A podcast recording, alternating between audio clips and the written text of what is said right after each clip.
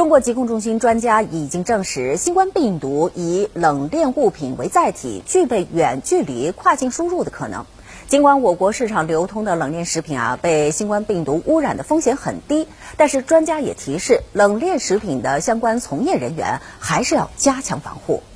近期，我国有关部门对冷链食品开展了新冠病毒核酸抽检。截至九月十五号，全国二十四个省份报送了二百九十八万份检测结果，其中冷链食品及包装样品六十七万份，从业人员样品一百二十四万份，环境样品一百零七万份。仅在二十二件食品及包装中检出新冠病毒核酸阳性，病毒核酸载量较低，之前未曾分离到活病毒。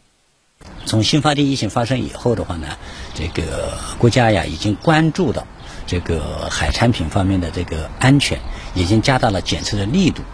那么从接触的风险来看呢，主要是从业人员由于反复的、重复的接触这些污染，它的风险比较高。